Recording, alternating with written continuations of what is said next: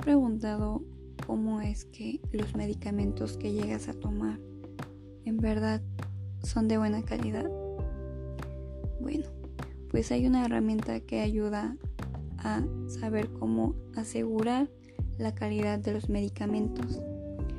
Esta herramienta es conocida como farmacovigilancia, la cual es la actividad de salud pública destinada a la identificación, cuantificación, evaluación y prevención de los riesgos asociados al uso de medicamentos.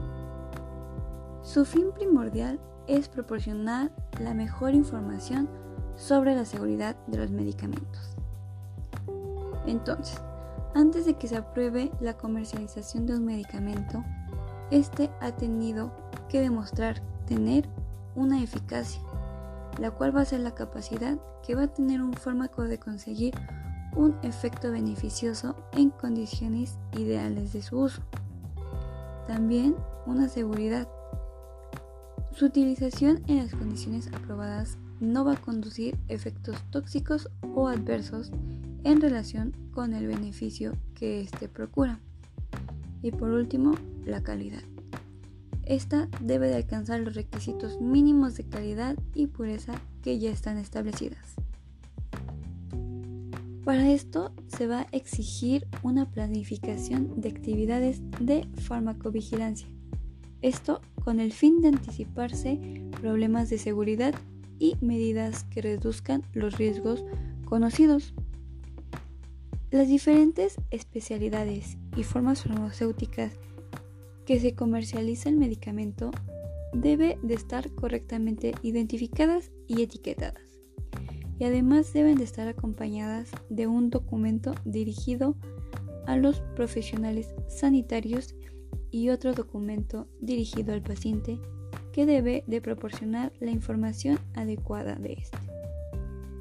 Dentro de la farmacovigilancia se encuentra la farmacoepidemiología, que esta estudia el uso y efectos de los medicamentos en la población. También emplea los principios y métodos de la epidemiología para estudiar la frecuencia, los condicionales y los resultados del tratamiento farmacológico.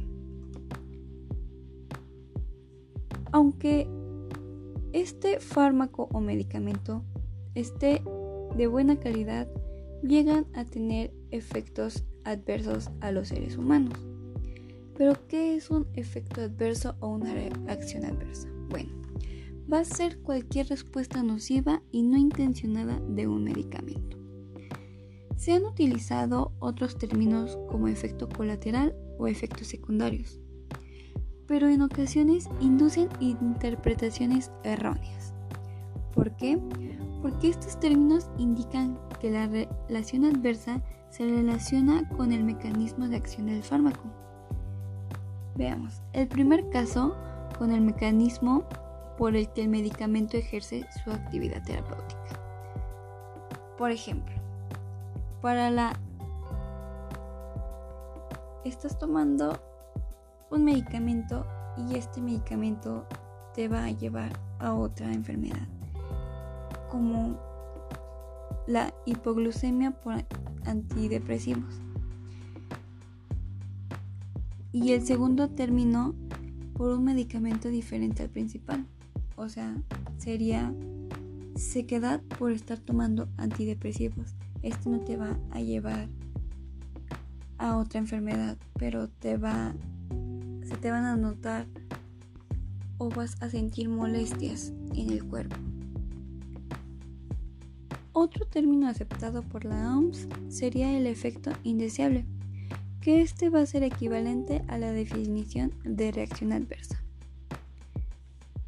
Bueno, para mm, evaluar los medicamentos se debe hacer un diagnóstico.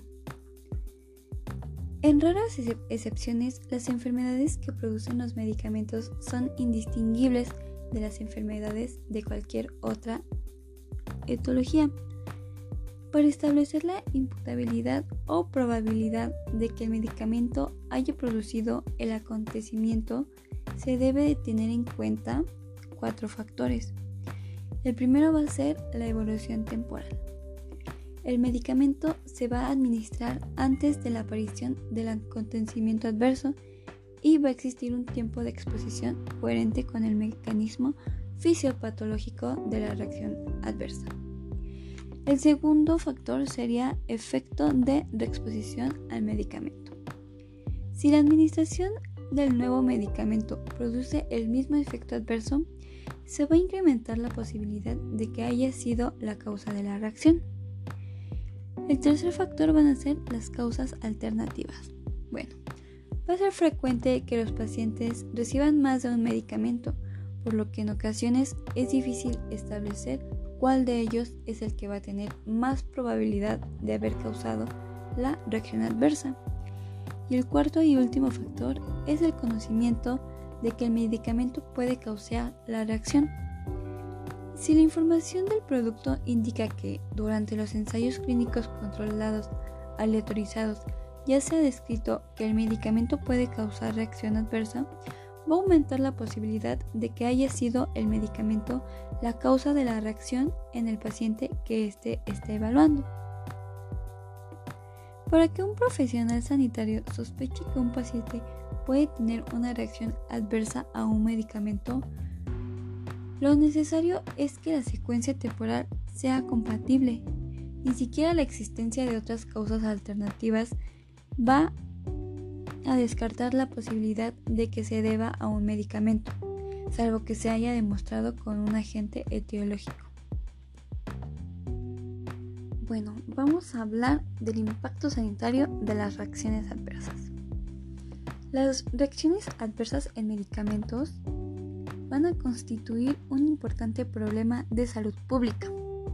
El 1% de las muertes debidas a las reacciones adversas en la población en general ha sido del 3.1% y en pacientes hospitalizados del 6.4%. Esta es la séptima causa de muerte en la población general y entre la tercera y la quinta en pacientes hospitalizados. El 10% de las reacciones adversas se consideran prevenibles, se producen reacciones adversas en aproximadamente 5% de los pacientes, afectando el 9% a personas de mayor edad. En pediatría, casi uno de 10 niños ingresados presentan una reacción adversa y un tercio de ellas son graves. Un punto importante hablando de farmacovigilancia es la detección de señales. El objetivo de la notificación espontánea es detectar precozmente las señales o indicios de los problemas relacionados con la seguridad de los medicamentos que han podido ser detectados durante los ensayos clínicos, debido a sus limitaciones con respecto al tamaño, duración y representatividad de la práctica clínica habitual. La OMS define a una señal como la información comunicada sobre una posible relación causal entre un acontecimiento adverso y un fármaco. La participación de todos los profesionales sanitarios en el programa de notificación espontánea de sospechas de reacciones adversas nos va a garantizar que la identificación de riesgos sea posible para todo tipo de medicamentos. Este programa además nos va a permitir identificar riesgos desde el momento en el que el medicamento está disponible para su uso y cubre a toda la población en general. Otro punto importante en la farmacovigilancia va a ser el ensayo clínico controlado aleatorizado. A través de este proceso se conocen las reacciones adversas más frecuentes del medicamento y cuando más se producen con el que con el placebo o que con otro fármaco utilizado de referencia. Lo primero que vamos a considerar al interpretar resultados de seguridad de un ensayo clínico es el número de pacientes que han estado expuestos al medicamento el segundo factor va a ser tener en cuenta la duración del tiempo de exposición y el periodo de evaluación posterior a la exposición. Si el riesgo de una reacción adversa constante a lo largo del periodo de exposición al medicamento se produce al inicio de este, la evaluación de un periodo corto podría ser suficiente. Pero cuando las reacciones adversas tienen periodos de latencia largos, se ve incrementando a lo largo del tiempo. La exposición se manifiesta o se manifiestan tiempo después de que se haya producido la exposición al medicamento. Y el tercer y último factor es la población a la que representa el ensayo clínico. Hay que considerar si es la misma a la que se le va a administrar el medicamento. Y ya por último hablaremos sobre los estudios observacionales. Estos se van a subdividir en dos grupos los analíticos que cuentan con un grupo de control en el diseño. Y el segundo serían los descriptivos que no lo tienen. La existencia de un grupo de control permitirá evaluar primero una hipótesis de asociación matemática, para después realizar una discusión sobre el papel causal del medicamento en el efecto observado hablaremos sobre los estudios observacionales descriptivos. Estos nos van a ser útiles en la identificación de nuevos riesgos de los medicamentos, pues nos van a proponer nuevas hipótesis de asociación entre la administración de un medicamento y la aparición de una reacción adversa. Y por otro lado, nuestros estudios observacionales analíticos.